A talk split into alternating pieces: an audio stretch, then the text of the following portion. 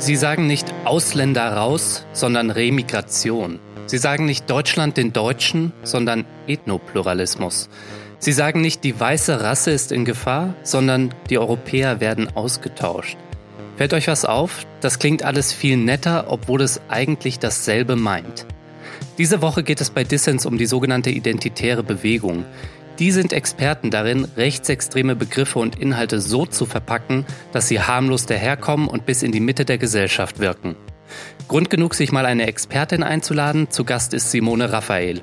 Simone arbeitet bei Belltower News, dem Rechtsextremismus-Watchblog der Amadeo Antonio Stiftung. Mein Name ist Lukas Andreka. Viel Spaß mit Dissens.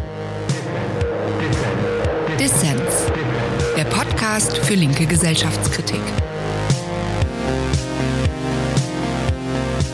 Simone, du befasst dich schon seit vielen Jahren mit der extremen Rechten in Deutschland und Europa. Ich denke, um die identitäre Bewegung zu verstehen, ist es ganz sinnvoll zu schauen, wie sich die extreme Rechte im Allgemeinen in den letzten Jahrzehnten verändert hat. Da spricht man ja heutzutage ganz gerne von der sogenannten neuen Rechten. Ja, tatsächlich ist es, obwohl sie sich alle auf die Vergangenheit beziehen, ja doch durchaus eine dynamische Szene, die immer mal wieder versucht, neue Strategien anzuwenden, vor allen Dingen, wenn sie merken, dass sie mit den äh, alten nicht so konsensfähig sind.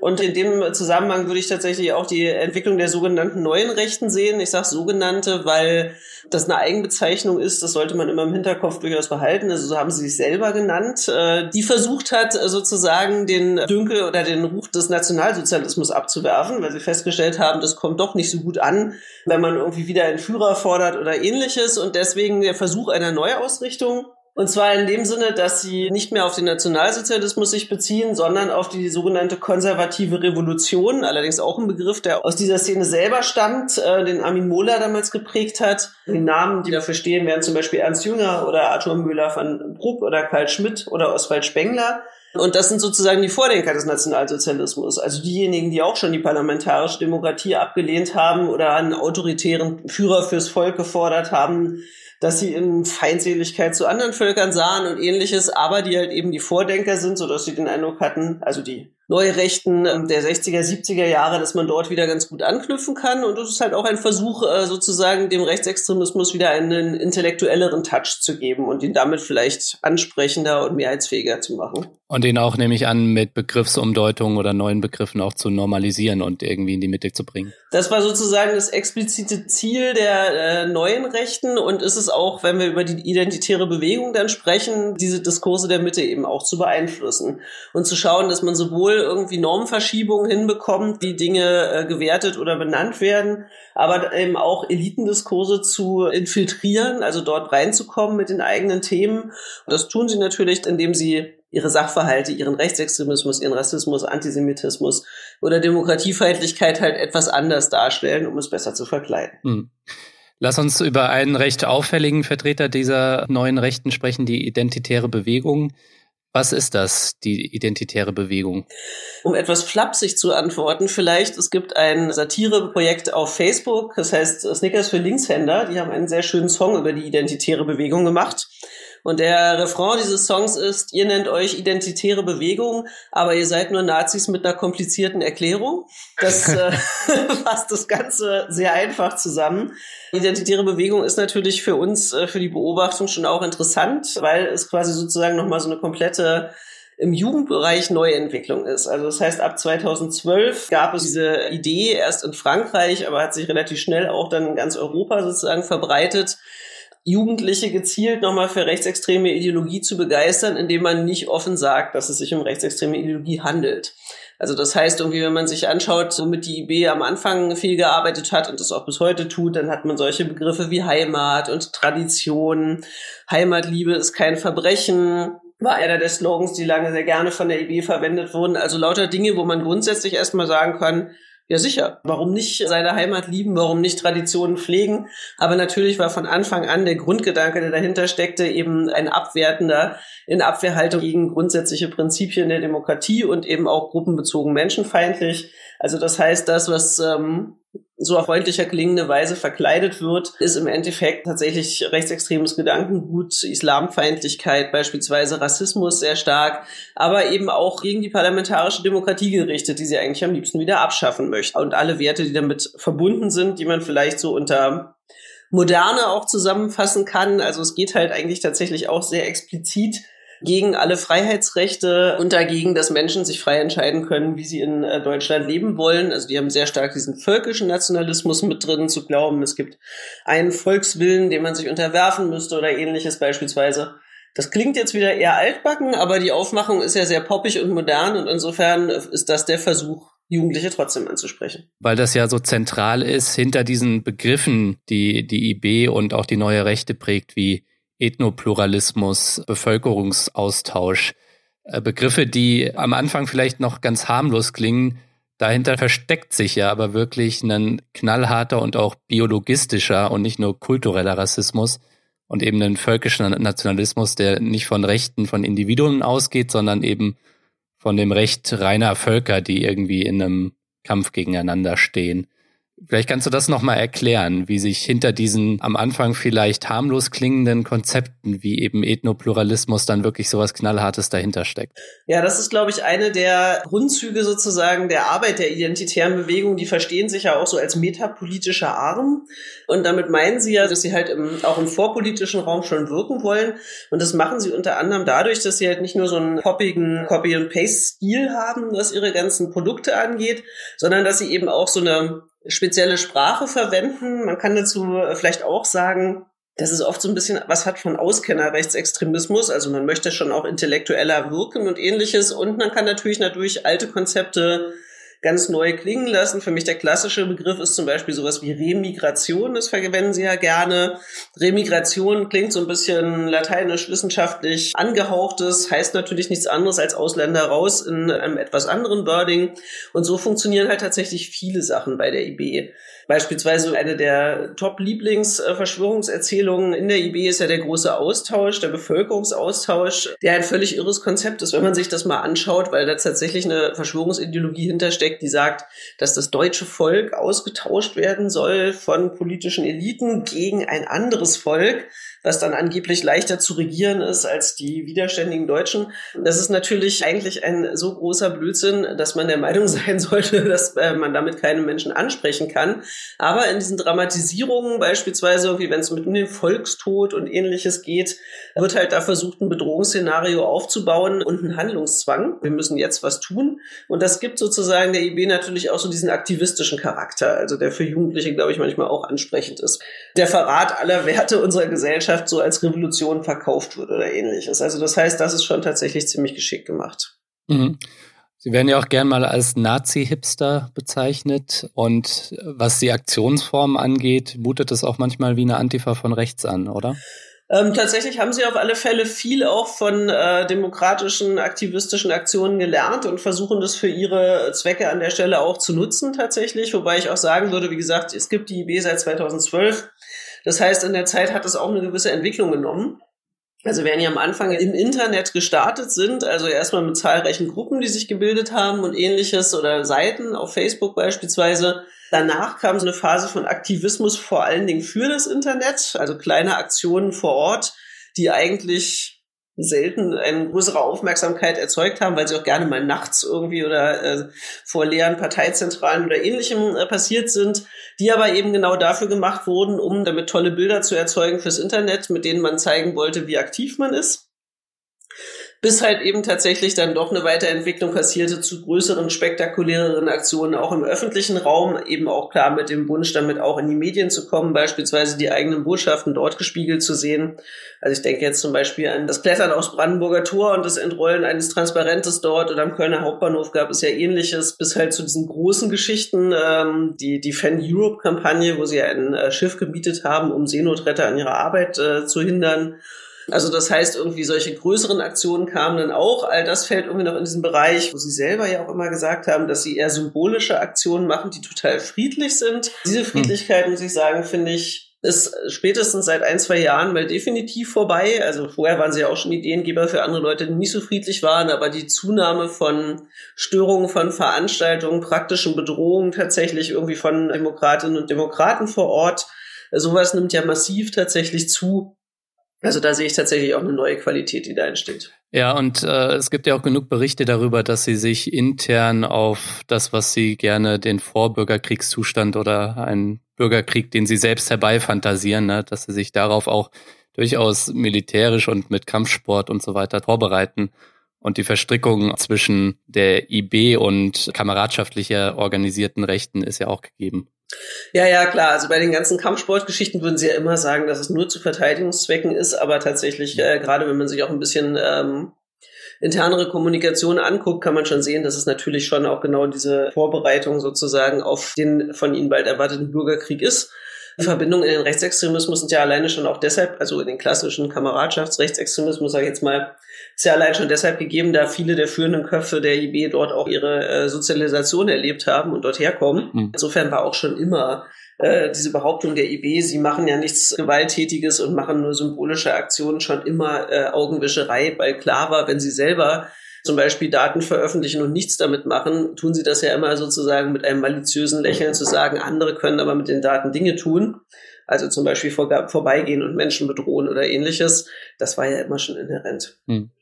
Aber im Gegensatz zu eben, ja, das, was man vielleicht die alte Rechte, was auch immer das ist, dann die NPD zum Beispiel oder eben auch so die führerlos Widerständigen wie der NSU, ähm, ist schon eher die Idee, nicht die politische Machtergreifung, sondern im Gegensatz dazu im gesellschaftlichen Raum, in der Zivilgesellschaft eben die Meinungsführerschaft irgendwie zu erringen. Und da lehnt sie sich ja auch durchaus an linke Denker wie Gramsci, Antonio Gramsci, den italienischen Marxisten an. Vielleicht kannst du dieses Konzept, was die IB da fährt, noch mal ein bisschen erläutern.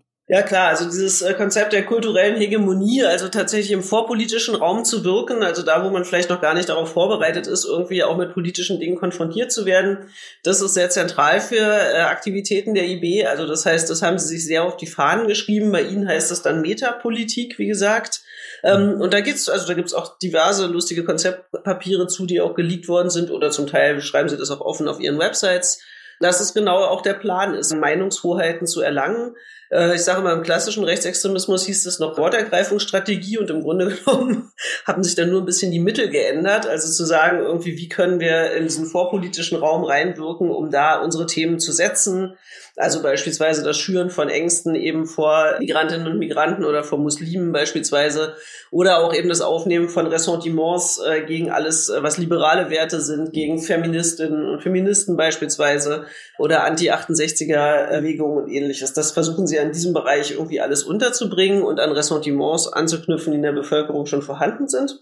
Und das heißt tatsächlich ganz praktisch, dass sie auch versuchen, neue Formen zu entwickeln, mit denen sie das tun können. Also wie gesagt, zum Beispiel die Übernahme von, äh, heute heißen sie halt dann Flashmobs, aber Aktionen, die auch eher an Straßentheater oder ähnliches erinnern. Also zu versuchen, eben in Städten, äh, auf Plätzen oder ähnliches Aufmerksamkeit für Themen zu erreichen, ist ja bei der IB tatsächlich auch eines der beliebteren Konzepte.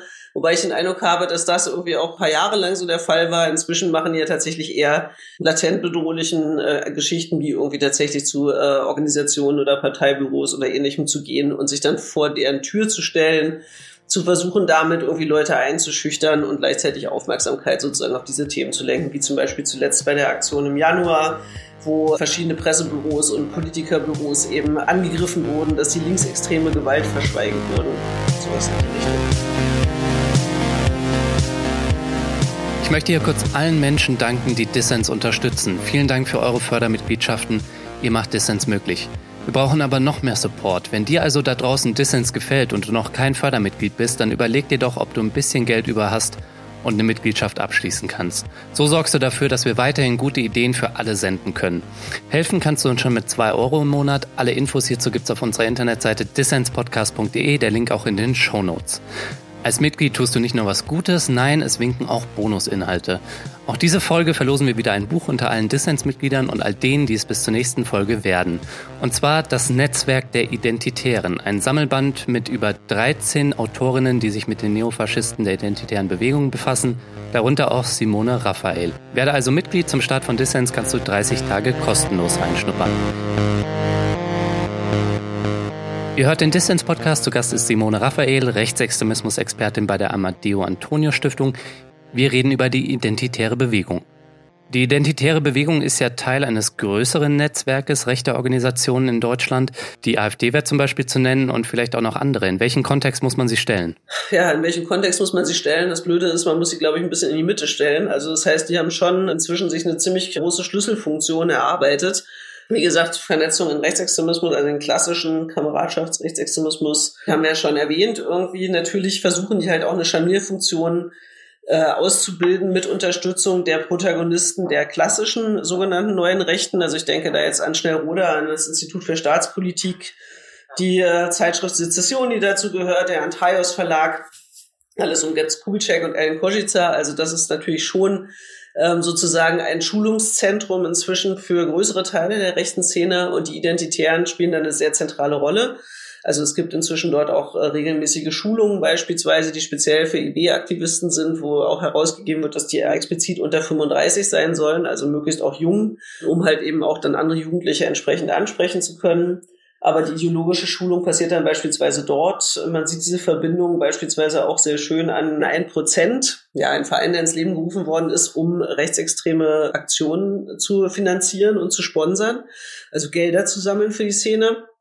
Wenn man sich da anschaut, wer da zum Beispiel federführend ist, irgendwie, dann findet man da beispielsweise IB-Aktivisten, dann findet man Burschenschafter, dann findet man AfD-Funktionäre, das jungen Elsässer vom Kompaktmagazin, also aus dem großen Bereich der sogenannten alternativen, in Anführungsstrichen, Medien irgendwie spielt eine zentrale Rolle. Da kann man sehr gut sehen, wie diese Szenen auch tatsächlich ineinandergreifen und sich gegenseitig unterstützen und befruchten. Und äh, es gab mal ein Interview mit Lutz Bachmann, dem Kopf von Pegida, im Kompaktmagazin, wo er das tatsächlich ganz gut zusammengefasst hat und gesagt hat, irgendwie für ihn oder für die Bewegung, für die er steht, äh, sieht er die AfD als parlamentarische Vertretung, Pegida selber als Druck auf der Straße und die IB ist die äh, aktionistische, avantgardistische Aktion.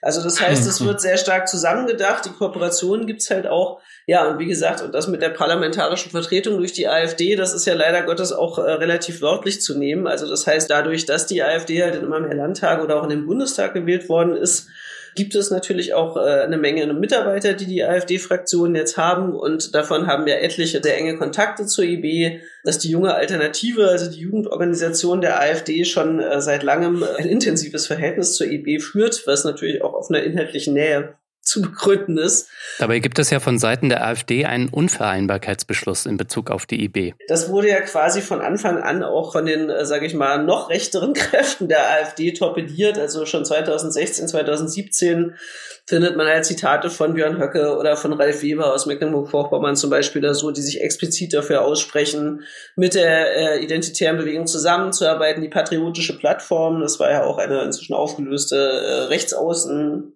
Organisation in dieser Rechtsaußenpartei, die zum Beispiel auch schon intensiv gefordert hat, dass die Mitgliedschaft in der IB und Mitgliedschaft in der AfD kein Widerspruch sein dürften.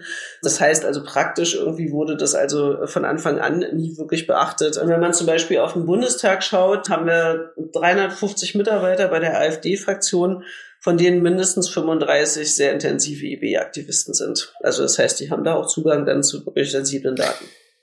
Wie groß ist eigentlich die identitäre Bewegung in Deutschland? Und da spielt das vielleicht auch gar keine Rolle, weil sie eben so ein spezielles Politik- und strategisches Konzept haben. Beides stimmt, glaube ich. Also das heißt, äh, wie groß die IB ist, ist ja immer eine interessante Frage. Also ich glaube, der offizielle Verfassungsschutzbericht sprach so von 500, 600 Menschen. Wenn man sich so Demos oder Aktionen anguckt, also ich denke jetzt an die größeren, sind es eigentlich immer eher so 300, die wirklich viel aktiv sind. Aber natürlich gibt es inzwischen auch ein Netz irgendwie sozusagen von Ortsgruppen und ähnlichem irgendwie, die, glaube ich, auch da aus dem Radar schon erstmal nochmal völlig rausfallen. Also die, glaube ich, noch gar nicht vom Verfassungsschutz mit erfasst werden. Das heißt, es ist ein bisschen unklar, wie viele es sind. Aber genau wie du gesagt hast, ist es eigentlich auch ein bisschen egal, weil äh, bei denen halt tatsächlich ja auch schon, da es sich ja eben um so aktionistische und oft auch um Internetaktionen handelt, ähm, da reichen oft wenige Leute, um schon einen großen Effekt zu erzeugen. Insofern, glaube ich, sollte man den Einfluss der IB auf gesellschaftliche Diskurse nicht als zu gering erachten. Also, weil wenn ich mir einfach schon angucke, beispielsweise, dass an Universitäten oder in Orten, wo es zum Beispiel starke IB-Aktivisten gibt oder viel ähm, Menschen, die sie äh, dort Aktionen in der Art machen, merkt man ja zum Beispiel auch, dass es natürlich auch die demokratischen Akteure beeinflusst. Also, dass man darüber nachdenkt, irgendwie macht man Veranstaltungen zu einem bestimmten Thema noch oder nicht, oder wenn man sie macht, wie viel Schutz braucht man dann, auch wenn sie wenige sind. Kann es massiven Einfluss haben darauf, was zum Beispiel auch demokratische Akteurinnen und Akteure tun. Ich glaube, da müssen wir echt sehr aufmerksam sein und dem sehr stark entgegenwirken, soweit wir können. Die IB, die wird ja von Männern dominiert, von Männern wie Martin Sellner, aber auch Frauen spielen ja eine Rolle. Kannst du vielleicht einmal erklären, was das Geschlechterbild in dem gesamtideologischen Weltbild der IB ist und welche Rolle da Frauen haben? Und welche Rolle Frauen innerhalb der IB, also Aktivistinnen, spielen. Es gibt natürlich äh, rechtsextreme Aktivistinnen und das bei der IB genauso. Gleichzeitig äh, treten sie natürlich für eine Ideologie ein, die grundsätzlich ihnen eigentlich viele Freiheitsrechte nehmen möchte. Das formulieren sie zum Beispiel bei der IB natürlich etwas freundlicher. Da geht es halt eher darum, dann Frauen zu schützen beispielsweise. Das wird gerne auf der Fahne vor sich hergetragen, aber wenn man sich anschaut, was damit eigentlich gemeint ist, ist es damit tatsächlich nicht weit her. Also es ist tatsächlich ein rein rassistisches Argument, was immer sozusagen gegen externalisierte Täter äh, aus anderen äh, Ländern oder sowas verwendet wird, was der Realität ja gar nicht entspricht, wenn man sich die äh, sexuelle Gewalt in Deutschland anschaut. Also das heißt, sowas sind Themen, mit denen Frauen mobilisiert werden, mit denen Frauen, äh, die in der IB organisiert sind, auch an die Öffentlichkeit treten. Und gleichzeitig aber äh, sehen wir natürlich auch die Entwicklung, dass Frauen eigentlich nicht wirklich damit zufrieden sind, wenn sie nur sozusagen diejenigen sein sollen, die geschützt werden oder diejenigen, die halt irgendwie zu Hause sind und die Kinder kriegen. Das sollen sie natürlich in der Ideologie dort auch, weil wie gesagt, sonst Volkstod. Aber es gibt natürlich dort auch ein anderes Verständnis trotzdem auch von Aktivismus von IB-Aktivistinnen. Also das heißt, die wollen auch als politische Stimmen gehört werden. Allerdings muss ich sagen, sie haben äh, ähnlich wenig Erfolg, wie das in der klassischen rechtsextremen Szene auch schon der Fall war. Also das heißt, natürlich gibt es dort auch weibliche Aktivistinnen, natürlich werden die auch auf Demos hinter das Plakat gestellt, um sich auch diese Wirkung ähm, zunutze zu machen, dass auch das gesellschaftliche Bild von Frauen ja oft so ist, dass sie noch als friedfertiger oder weniger bedrohlich wahrgenommen werden oder ähnliches.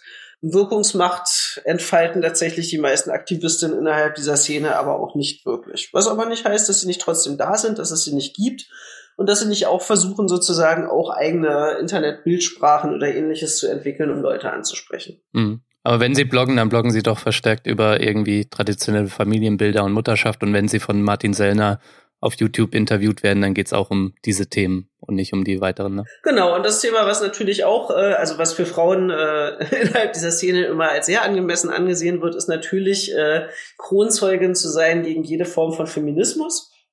Also auch wenn es Versuche gibt, sozusagen auch eine Art von rechtsextremen Feminismus innerhalb der Szene zu entwickeln, was aber nicht funktioniert tatsächlich, warum auch, äh, hm. kann man sich leicht vorstellen, da es ja da gewisse ideologische Probleme gibt. Aber zum Beispiel Frauen, die sich gegen Feminismus aussprechen, die sich für die Mutterrolle aussprechen, die eben das äh, Bild des starken, wehrhaften Mannes und der äh, die Familie zusammenhaltenden, schutzbedürftigen Frau verbreiten, das ist schon das, was innerhalb der Szene besser ankommt. Es gibt eine Aktivistin aus Halle, die immer sehr gerne irgendwie ähm, auf Demos gestellt wird oder in Aktionen fotografiert wird oder ähnliches, weil sie so sehr hübsch ist und lange rote Haare hat. Und äh, die Frau hat beispielsweise irgendwann entschlossen, sich die Haare abzuschneiden. Und gesagt, sie will jetzt keine, äh, keine langen roten Haare mehr haben, sondern möchte irgendeine Kurzhaarfrisur haben.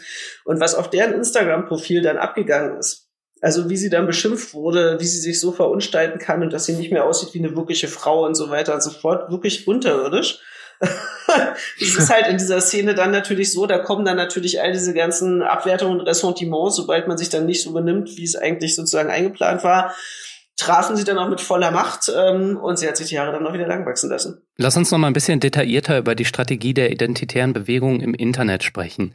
Die machen da ja nicht nur Werbung für sich, sondern sie versuchen tatsächlich auch politische Gegner anzugreifen und zu diffamieren.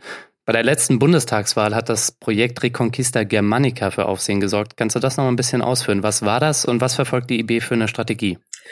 Ja, tatsächlich ist das eine Strategie. Die haben sich dann die deutschen Rechtsextremen von den amerikanischen abgeschaut. Äh, sowas passiert ja dann auch immer gern. Also wie gesagt, man hat ja nicht immer nur, man hat nicht immer was gegen Migranten, gegen äh, Rechtsextreme aus anderen Ländern. Ähm, da sieht man ja eher die Vorteile und Verbindungen. Und das ist halt auch in diesem Fall so. In Amerika gibt es die sogenannte Alt-Right-Bewegung also die alternative Rechte sozusagen, die äh, massiv mhm. auch in den Wahlkampf äh, bei der Trump-Wahl eingegriffen hat und versucht hat, äh, mit Memes, mit Bildern, mit Falscherzählungen und ähnlichem starken Einfluss auf das Wahlergebnis zu nehmen. Natürlich hat man keine Untersuchung dazu, wie weit ihnen das geglückt ist. Sie selber sind aber der Meinung, dass äh, sie sehr entscheidend dazu beigetragen haben. Und zumindest muss man sagen, dass sie ja auch solche Erfolge hatten, wie sie haben so eine Symbolfigur gewählt, Pepe den Frosch, der sozusagen dann das mhm. Sinnbild des empörten Bürgers darstellen sollte. Und selbst Donald Trump hat sich irgendwann in einer Pepe der Frosch-Karikatur auch selbst gepostet. Also insofern gewisse äh, Erfolge waren da auf alle Fälle zu verzeichnen. Das wollten also die deutsche ähm, rechtsextreme Internetszene wollte das auch. Und insofern haben sie sich auf einem ähm, sozialen Netzwerk zusammengeschlossen, das heißt Discord. Äh, es ist eigentlich eine Spieleplattform, also wo Leute, die Online-Games spielen, sich vernetzen, miteinander chatten oder Strategien austauschen können oder ähnliches. Und dort wird sozusagen die Kommunikation in sogenannten Servern organisiert. Und so ein Server war eben auch Quista Germanica ein Angebot sozusagen, was, wenn man zumindest den Selbstbeschreibungen und den äh, Darstellungen irgendwie in diesem Server glauben kann, tatsächlich so ein Kooperationsprojekt sozusagen der gesamten rechten Sphäre war. Also von klassischem äh, Rechtsextremismus über IB bis zu AfD-Jugend und ähnlichem. Und die Idee dabei war tatsächlich, Hass als Spiel aufzuziehen muss ich das vorstellen wie hm. so ein militärisches äh, Online-Spiel. Also es gab halt sozusagen verschiedene Ränge. Man fing ganz unten an, um dann irgendwie bis in die Generalsebene aufzusteigen, indem man Tagesbefehle erfüllt. Und Tagesbefehle äh, funktionierten halt dann so, dass es eben beispielsweise Aufrufe gab zu sagen, baut Memes, also Bilder, die man teilen kann im Internet zu bestimmten Themen und postet sie unter einem bestimmten Hashtag auf Twitter und versucht diesen Hashtag zum Trenden zu bringen. Oder die ARD zeigt einen Film über Geflüchtete, dann verabreden wir uns zu einem bestimmten Zeitpunkt und fluten alle Kanäle, die die ARD für Kommunikation hat, mit Text und Bild und allen möglichen anderen Inhalten, die sagen, dass wir solche Sachen nicht wollen und hoffen, dass wir so wirken wie der, die Mehrheit der Gesellschaft, die nichts mehr über das Thema Geflüchtete wissen möchte. So praktisch kann man sich das vorstellen. Und da gab es halt eben dann entsprechend auch Anleitungen, äh, wie zum Beispiel coole Memes zu bauen sind. Also weil das ist sozusagen auch der Begriff, der dazu passt. Meme Wars äh, in Amerika, also mimetische Kriegsführung in Deutschland. Also gemeint ist damit tatsächlich Beeinflussung der öffentlichen Meinung durch äh, intensives und koordiniertes Posten von Inhalten in sozialen Netzwerken. Und das heißt auch nicht immer, dass es dann nur die 800 Leute sind, die halt in diesem Server aktiv waren, sondern es gibt dann eben auch die Anleitung dazu, wie man sich sogenannte Sockenpuppen anlegt, also wie falsche Accounts, die äh, halt alle zu einer Person gehören, die dann ja. aber unter zehn verschiedene Namen natürlich posten können. Auch so kann man eine Reichweite darstellen, auch wenn man sie gar nicht hat. Und das war dann alles sehr intensiv äh, dargelegt. Und Journalisten sind durch Recherchen halt äh, auf diesen Server aufmerksam geworden. Als er sozusagen aufgeflogen ist, äh, hat er ja auch relativ spektakuläre, also gesellschaftsweit wahrnehmbare Gegenwehr bekommen durch Jan Böhmermann, der dann eine Reconquista Internetgruppe dagegen ähm, ge, äh, ins Leben gerufen hat, um zu sagen, wir müssen dagegen reden und uns wehren, wenn solche Falschinformationen verbreitet werden. Ich kann aus unserer Monitoring-Arbeit sagen, dass äh, also Reconquista Germanica gibt es nicht mehr. Den Server hat Discord dann relativ schnell gelöscht. Aber natürlich natürlich, wie es auch immer der Fall ist, ähm, versucht natürlich diese rechtsextreme Internetsphäre, das irgendwie wieder zu beleben. Es werden immer wieder neue Server aufgemacht. Allerdings ist noch keiner wieder so groß geworden, wie es dieser damals war. Aber natürlich, das Phänomen gibt es schon weiter. Und wie gesagt, selbst wenn Discord in der Lage sein sollte, all diese Gruppen hochzunehmen, kann man sagen, der Trend äh, entwickelt sich ja immer wieder in weitere Richtungen. Im Moment beschäftigen wir uns viel mit äh, Messenger-Diensten wie Telegram beispielsweise, sogenannte Dark Social also soziale Vernetzungen, die aber nicht öffentlich sind. Und äh, das ist sozusagen jetzt das, wo auch rechtsextreme Aktivisten beispielsweise auch neue Möglichkeiten zur Vernetzung und Mobilisierung finden, indem sie dort Kanäle und Gruppen aufmachen und dann dort die Kommunikation hin verlagern. Neben den sozialen Netzwerken versucht die identitäre Bewegung ja auch eigene Plattformen zu schaffen. Und in dem Buch Das Netzwerk der Identitären fand ich ganz spannend zu lesen, ähm, dass Martin Sellner sich da an dieser sogenannten Patriot Peer App versucht. Fand ich war so ein bisschen das Pokémon Go für Rechtsradikale. Ja, das Pokémon Go und auch das Tinder für Rechtsradikale tatsächlich, weil es soll ja auch darum gehen, einsame äh, Nationalisten zusammenzubringen, mit Nationalistinnen nehme ich an, um äh, sozusagen da auch die Arbeit gegen den Volkstod auf dieser praktischen Ebene zusammenzubringen. Man muss sich ab und zu ja auch über Dinge amüsieren und Patriot Peer eignet sich dafür hervorragend, wie ich finde, ähm, also diese App soll jetzt auch schon seit zwei Jahren entstehen. Sie ist immer noch nicht fertig, äh, weil offensichtlich ähm, zumindest die Leute, die äh, Selner damit beauftragt hat, doch nicht so gut programmieren, wie sie es geplant hatten oder ähnliches oder eben dieses Konzept noch nicht so ganz gut durchdacht war. Also das heißt, irgendwie viele dieser Ideen wirkten eher sehr unausgegoren und scheinen eben bis heute auch nicht wirklich zu funktionieren, obwohl für dieses Projekt wirklich wahnsinnig viel Fundraising betrieben wurde und auch größere Summen an Geld geflossen sind, äh, soweit man das nachvollziehen kann. Also insofern ist das nicht gerade eine Ruhmestat von Herrn Sellner, dass er ähm, diese App immer ankündigt und sie bisher noch nicht auf den Markt gebracht hat. Wir hoffen, dass es so bleibt. ja, das stimmt. Das Angebot rechter Gruppierungen wie der identitären Bewegung auf Facebook, Twitter, Insta, YouTube oder jetzt auch in solchen privaten Messengern ist ja so vielfältig, da können sich Jugendliche durchaus mal in so einer Blase verlieren, oder? Äh, wir haben von Belltower News, also der Redaktion, bei der ich arbeite, haben wir mal einen Aussteiger aus DB interviewt, der hat das tatsächlich genauso ganz gut beschrieben. Also er hat gesagt, man sitzt dann tatsächlich irgendwie vor seinem Rechner, vor YouTube und wartet, wann Martin Sellner oder der laut gedacht Vlog oder ähnliches wie endlich wieder neue Videos hochladen, die die Lage der Welt kommentieren und einem einordnen, was man da zu denken hat. Also das heißt, diese Nutzung ist wirklich sehr intensiv. Und gerade YouTube ist da halt tatsächlich ein riesiges Thema. Also die haben eine unfassbare Anzahl an Kanälen irgendwie. Also es gibt auch welche, die dann zum Beispiel nur bestimmte Arten von Musik abbilden, die diese Inhalte verbreiten. Also das heißt, das wird sehr intensiv genutzt. Dazu kommt natürlich sozusagen die Technik, die das unterstützt. Also wenn ich mir dann sowas anschaue, beispielsweise als Jugendlicher, schlägt mir ja der Algorithmus von YouTube lauter weitere Videos aus dieser Sphäre vor.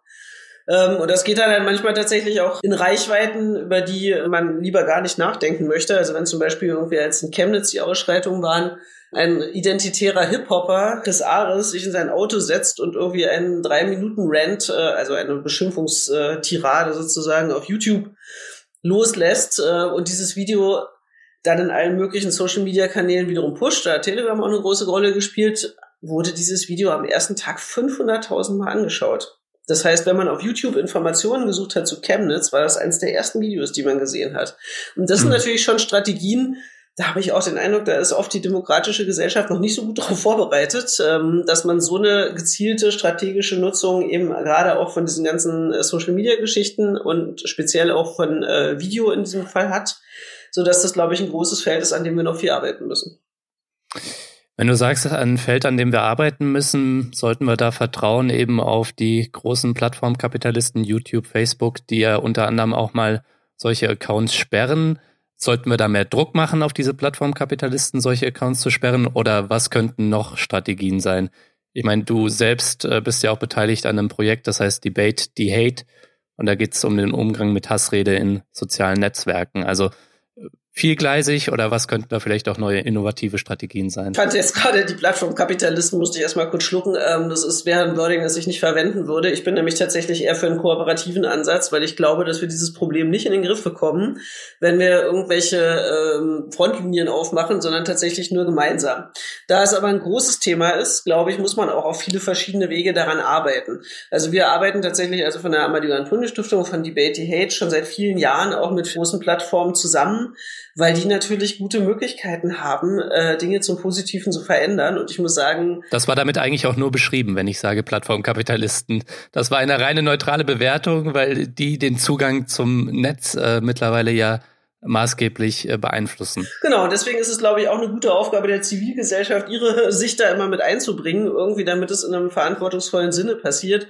Denn ich glaube, vieles, was da nicht gut läuft, liegt auch nicht daran, dass es böser Wille ist, sondern dass es äh, eine sehr schnell entwickelte Industrie ist, äh, die auch immer noch sozusagen mit den ethischen Werten etwas hinterherhängt hinter der technischen äh, Entwicklung, die wir da sehen. Also das heißt, ich sehe mhm. da noch ähm, Möglichkeiten, aber jeder, der schon mal mit Großunternehmen gearbeitet hat, weiß, es ist auch der lange Atem, den braucht man auch dort. Das heißt, ich glaube, wir brauchen auch genauso die Stimmen der Zivilgesellschaft, die an diesen Themen arbeiten. Die werden wir auch immer brauchen, weil da wir alle Meinungsfreiheit schätzen und das als ein hohes Gut ansehen, können zum Beispiel Plattformbetreiber auch gar nicht alles beispielsweise runternehmen, was trotzdem für den gesellschaftlichen Diskurs vergiftend ist. Mhm. Also toxische Narrative, die beispielsweise irgendwie dann doch aber so formuliert sind, dass sie halt eben hauchdünn sozusagen unter der Grenze des Rechtsextremismus daherschrammen von den eigenen Anhängern oder auch denen, die davon bedroht werden, aber sehr gut verstanden werden. Das wird immer in den Bereich fallen, wo wir als demokratische Zivilgesellschaft reagieren müssen. Und das heißt natürlich aber auch nicht nur, dass es wir einzelne Nutzerinnen und Nutzer sind, wir sind es auch. Ich sage immer, wenn wir alle wirklich konsequent bei jedem Rassismus, bei jedem Sexismus, bei jedem blöden Witz, der geteilt wird oder ähnliches in unserem eigenen Freundes- und Bekanntenkreis konsequent genug wären, da immer gegen zu sprechen, wäre auch schon viel geholfen. Aber mhm. es heißt natürlich auch eine gesellschaftliche Verantwortung, wenn ich zum Beispiel ein größerer Akteur bin, beispielsweise wenn ich ein Medium bin, was auch Social-Media-Kanäle nutzt, ähm, oder eine Partei beispielsweise, eine demokratische, ähm, da sehe ich im Moment noch sehr, sehr viel Entwicklungspotenzial, weil oft werden diese Kanäle eröffnet. Zur Moderation gibt es äh, bestenfalls irgendwie ein, zwei Menschen irgendwie, die sich das dann anschauen sollen und dann selber irgendwie äh, wahnsinnig belastet sind äh, durch den Hass, den sie da zu bestimmten Themen zumindest sehen. Also zum Beispiel, da sehe ich auch sowohl auch einen Entwicklungsbedarf als auch eine große Verantwortung, zum Beispiel, wenn ich sage, ich will Online-Diskurse anstoßen im politischen Bereich, muss ich das auch entsprechend moderieren und die Leute schützen, sich dann dort engagieren und sich für Demokratie einsetzen. Und natürlich der ganze große Bereich äh, Schule, den wir ja bei Debate eben auch mit bearbeiten, irgendwie also Pädagoginnen und Pädagogen, also nicht nur Lehrer und Lehrerinnen, sondern auch eben äh, Jugendsozialarbeiter oder ähnliche, so weit fit zu machen, dass sie darauf reagieren können hatten wir gestern zufällig auch bei einem, einem anderen Gelegenheit als Beispiel. Da hat Martin Sellner ein Video gemacht über den UN-Migrationspakt, so eines der Lieblingskampagnenthemen der ja. letzten äh, Monate, ähm, wo er natürlich gesagt hat, wie furchtbar das ist und dass alle Grenzen auf und das deutsche Volk wird ausgerottet, bla bla, also was, was die halt so sagen. Ähm, und sowas ist immer ein gutes Beispiel, finde ich. Äh, ich würde mir halt wünschen, dass wir irgendwann in einer Gesellschaft ankommen, wo ein Jugendlicher damit äh, zu einer pädagogischen Fachkraft kommt und sagt, irgendwie, dieses Video wird gerade unter meinen Freunden geteilt, ich weiß nicht, wer das ist und was es mit diesem UN-Migrationspakt auf sich hat. Dann würde ich mir halt wünschen, dass sowas zum Beispiel als Gesprächsanlass dann auch wahr und ernst genommen wird. Also dass zum Beispiel dann selbst, wenn die pädagogische Fachkraft vielleicht auch nicht weiß, wer der Typ ist und nicht weiß, was der hm. UN-Migrationspakt ist, kann man da natürlich super ansetzen und sagen, irgendwie, hey, dann lass uns doch mal recherchieren, lass es uns rausfinden, lass uns gucken, wie man solche Informationen findet, wie man vielleicht prüft, welche Informationen auch im Internet verlässlich sind und welche nicht. Ich würde mir wünschen, dass es irgendwann so ist. Aktuell ist die Situation leider oft so, das wissen wir, weil die Jugendlichen dann zu uns kommen, dass ihnen dann zum Beispiel gesagt wird, ach, guck's dir halt einfach nicht an. Und das ist ein Problem. Also das heißt, auch an diesen Stellen sehe ich noch viel Entwicklungsbedarf, aber auch tatsächlich sehr, ein sehr großes Entwicklungsbedürfnis. Also wir werden von Anfragen auch tatsächlich komplett überrannt, äh, die meiste Zeit von Leuten, die sich da eben weiterbilden wollen, was ich sehr, sehr positiv finde. Ihr gebt auch in allen möglichen Bereichen, ne, zu Rechtsextremismus, Antisemitismus zum Beispiel auch Broschüren raus. Also wenn man was wissen will, dann kann man bei euch auf der Internetseite schauen oder euch auch direkt anfragen und bekommt Bildungsmaterial. Genau, das geht auf alle Fälle. Und wie gesagt, also ich mache ja Belltower News, also das Netz für digitale Zivilgesellschaft, ähm, unsere Internetseite, wo wir auch über diese Themen alle schreiben. Und natürlich äh, ist das auch unsere Aufgabe als Redaktion, das nutzen Gott sei Dank auch viele, dass äh, wenn es Fragen gibt, die auf unserer Seite noch nicht vorkommen, dass man uns natürlich schreiben kann und wir versuchen dann dazu zu recherchieren und dort dazu Informationen rauszufinden. Ich würde dich gerne mal fragen, was machst du eigentlich? Du beschäftigst dich ja so intensiv damit und äh, schaust dir wahrscheinlich jeden Tag irgendwie Hassvideos von Martin Sellner oder anderen Leuten an. Geht das geht wahrscheinlich ganz schön auf die Psyche auch, oder? Man muss auf alle Fälle auf sich aufpassen. Also tatsächlich, ja, die Erfahrung ist, ähm, dass manche Leute das äh, besser und manche schlechter wegstecken können. Also das heißt, auf sich selber zu achten, wenn man in so einem Bereich arbeitet, ist enorm wichtig. Also auch wenn man zum Beispiel als Aktivist in sozialen Netzwerken unterwegs ist oder als Aktivistin ist es immer schlau, auf sich zu gucken, wann überlaste ich mich und wie lange geht's. Also es ist hilfreich, ein gefestigtes Umfeld zu haben, dass man auch mal abschalten kann, also dass man nicht irgendwie permanent äh, 24 Stunden sich das anschaut und man braucht natürlich auch ein gutes äh, Umfeld, in dem man über das sprechen kann. Was man dort online erlebt, ist bei uns tatsächlich sozusagen ganz gut, da wir ja halt eben mehrere Leute sind. Ähm, das heißt, wir können halt tatsächlich über die Sachen dann auch uns austauschen und dann eben auch Erleichterungs- oder Entlastungsstrategien finden, die zum Beispiel beim Humorbereich liegen können oder ähnliches. Also das heißt, da mhm. muss man schon auf sich schauen. Man kann nicht so sehr äh, das beeinflussen, falls man Opfer eines rechtsextremen Shitstorms wird, natürlich, was in der Regel das ist, wo wahrscheinlich mehr Leute dann mit diesem, äh, diesen, dieser Art von Inhalten konfrontiert werden, die sonst nicht zu solchen Themen arbeiten. Und dann ist es tatsächlich auch besonders wichtig, tatsächlich äh, auf sich aufzupassen, eine solidarische Organisation nach Möglichkeit oder Gruppe oder sowas zu haben, also und das auch einzufordern. selbst wenn man irgendwie in der Kommunikation ein Fehler gemacht wird, irgendwie das großzügig behandelt wird, weil das sind Ausnahmesituationen, das lernt man auch erst, während man drin ist. Das ist also schon sehr wichtig, irgendwie dann auch einen Ausgleich zu finden und äh, schlimmstenfalls tatsächlich sich auch nicht nur Hilfe zu suchen, indem man mit Freundinnen und Freunden zum Beispiel darüber spricht, sondern vielleicht auch psychologische Hilfe in Anspruch nimmt, wenn man merkt, dass es einen zu sehr belastet. Mhm. Kannst du da eigentlich, was äh, rechte Shitstorms angeht, aus persönlicher Erfahrung sprechen? Also ich meine, die Amadeo Antonio Stiftung und wahrscheinlich Belltower News sind ja ständig betroffen von sowas. Ja, das äh, zeigt den Erfolg unserer Arbeit, dass wir ein Top-Lieblingsfeinde von vielen äh, rechtsextremen und rechtspopulistischen Gruppierungen sind, äh, von der IB natürlich auch. Das hat uns auch der Aussteiger damals nochmal bestätigt. Ja, und wir merken natürlich vor allen Dingen auch, dass sozusagen die Schlagzahl der Angriffe deutlich zunimmt. Also das heißt, wir haben auch schon seit vielen Jahren natürlich immer mal irgendwie Shitstorms oder ähnliches. Aber aktuell muss man zum Beispiel sagen, also jetzt letzte, aufs letzte halbe Jahr geguckt, beispielsweise irgendwie ist auf alle Fälle der Mobilisierungsgrad, wenn man unseren Namen nennt, in der rechten, rechtspopulistischen, rechtsextremen Internetsphäre wirklich sehr, sehr groß. Das heißt irgendwie, ja, wir hatten hier einige äh, interessante Shitstorms in den letzten Monaten.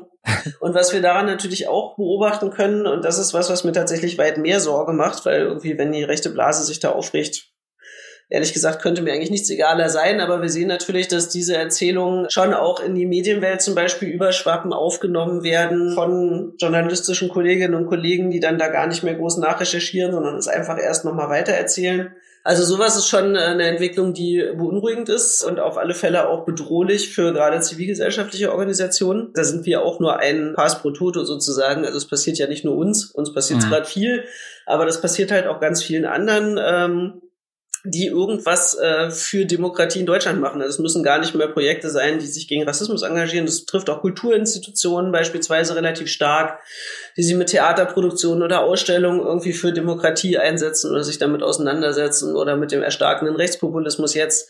Also das heißt, das trifft viele und insofern, das ist für uns auch immer eine Verarbeitungsstrategie, wenn es uns trifft, dass wir immer denken, wir lernen dabei ganz viele Sachen, die wir hoffentlich an andere weitergeben können, sodass sie die guten Strategien übernehmen können und die Fehler nicht nochmal machen.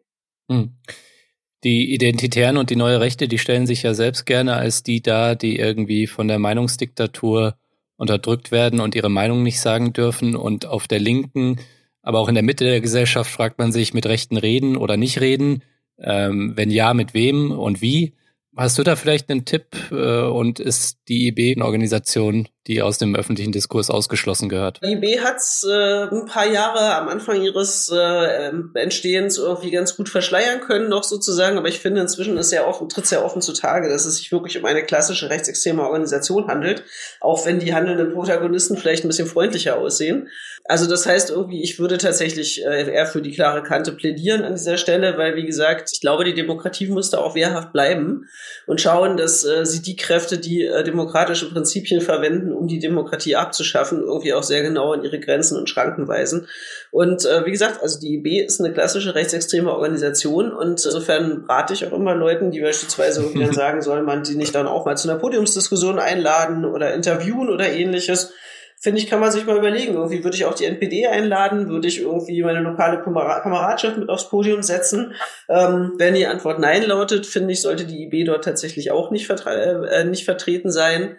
Ähm, vor allen Dingen eben auch deshalb, weil äh, den öffentlichen Raum zu suchen und einen Raum zu suchen, wo man sich selbst darstellen kann, seine eigene Ideologie darzustellen, das ist ja sozusagen ihr Sinn und Lebenszweck, muss man sagen. Und den äh, ihnen wegzunehmen, also ihnen möglichst, möglichst Öffentlichkeit zu nehmen, ähm, dafür zu sorgen, dass sie sie nicht mehr äh, in den prominentesten Räumen verbreiten können, finde ich enorm wichtig. Und ähm, was die Meinungsfreiheitsdiskussion äh, angeht, die natürlich eine meiner Top-Lieblingsdiskussionen ist, äh, muss ich ganz ehrlich sagen, ich finde es immer sehr lustig, wie sich dann immer über die mangelnde Meinungsfreiheit beschwert wird, während man die Meinungsfreiheit gerade nutzt weil man irgendwie vielleicht auf dem einen Kanal nichts mehr posten darf, aber dann schreibt man es halt auf dem anderen. Ähm, und das ist ja auch das Prinzip von Meinungsfreiheit tatsächlich. Ist, man hat ja nicht das Recht darauf, seine Meinung auf jedem Kanal, der mir zur Verfügung steht, zu verbreiten. Äh, und wenn ich mich an bestimmte Spielregeln nicht halte, also wenn ich anfange, andere Leute zu bedrohen oder rassistische Sprache zu verwenden oder ähnliches, und ich das auf einer Plattform tue, die sagt, das ist bei uns nicht erlaubt, dann fliegt man an der Stelle natürlich raus. Und das hat ja nichts mit Zensur oder ähnlichem zu tun, sondern tatsächlich einfach mit einem Aushandeln auch von Werten. Ähm, das, was ganz zentral in der Demokratie sozusagen ist, aber das fällt in diesem Diskurs, wenn er von rechts kommt, natürlich immer weg. Mhm. In Wirklichkeit ist Meinungsfreiheit ja ein Schutzrecht äh, des Einzelnen gegenüber dem Staat. Also dass der Staat nicht verbieten darf, dass Bürger ihre Meinung äußern, aber Bürger haben andersrum nicht das Recht, ihre Meinung überall zu äußern, vor allen Dingen nicht, wenn sie sich nicht an die Regeln halten, die auf den Plattformen jeweils gelten. Mhm. Das heißt, würdest du es vielleicht auch begrüßen, die IB und den Antaios Verlag und Kubitschek und Sellner auf der Frankfurter Buchmesse das nächste Mal nicht mehr sehen zu müssen? Äh, finde ich total sinnvoll. Ich finde, sie äh, machen keinen äh, sinnvollen Beitrag zur Diskussion. Also alles, was sie dort tun, ist ja irgendwie provozieren, versuchen irgendwie Demokratinnen und Demokraten so weit in die Ecke zu drängen, dass sie äh, vielleicht selber keine schlauen Dinge tun und äh, das wiederum auszuschlachten. Ich sehe nicht, dass das eine, äh, ein Aktivismus ist oder eine Form ist, die irgendwie voranbringt. Es ist aber tatsächlich ganz symptomatisch, finde ich irgendwie, wenn man Demokratinnen und Demokraten vorwirft, sie seien undemokratisch und würden Leute ausgrenzen, ist das ein Vorwurf, den sich ähm, Leute, die halt Demokratie ernst nehmen, wirklich sehr zu Herzen nehmen.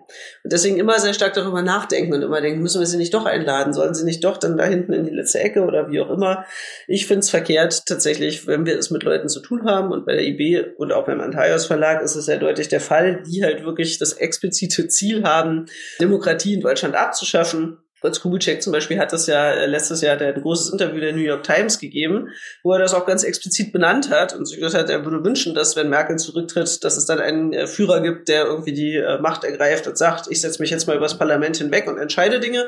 Das ist sehr deutlich und ich finde nicht, dass hm. man solchen Leuten eine Plattform geben muss. Ich glaube nicht, dass mit solchen Leuten eine sinnbringende Diskussion möglich ist.